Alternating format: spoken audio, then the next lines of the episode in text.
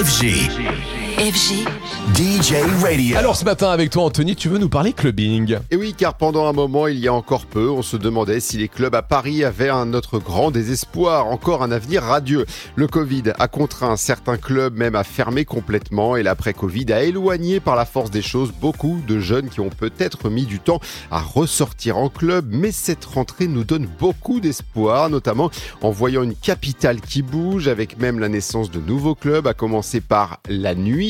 Bonnie Physio de la nuit nous donne son avis. Oui, je pense que la scène a évolué euh, déjà euh, parce qu'il y a eu le Covid et que euh, les gens ont un peu quitté les clubs pour d'autres Ouais. espaces, exactement. Et, et je pense que les clubs à Paris se sont peut-être pas mis à la page de ce qu'on attendait aujourd'hui. Et je pense que c'est ça un peu, nous, ce qu'on veut en fait. Et ce que l'équipe de ce club La Nuit veut, c'est un club à taille humaine, éclectique, inclusif, généreux, fidèle en quelque sorte à la vraie club culture. Et si on préfère les endroits plus grands pour faire la fête, euh, avec des gros noms, vous avez aussi désormais Fantôme. On rappelle, le lieu est récent, collé au Palais Omnisport de Paris-Bercy, l'accord Arena désormais. Et c'est une grande salle de spectacle, mais en format club, c'est-à-dire de 23h à 6h du matin. Et donc cela permet de recevoir de belles têtes d'affiche et Fantôme ne fait pas les choses à moitié ce samedi. Par exemple, il y aura la légende Armin Van Buren et le samedi suivant la sensation Peggy Goo. Vraiment à faire si vous en avez l'occasion et on termine avec une autre bonne nouvelle clubbing, c'est bien sûr la réouverture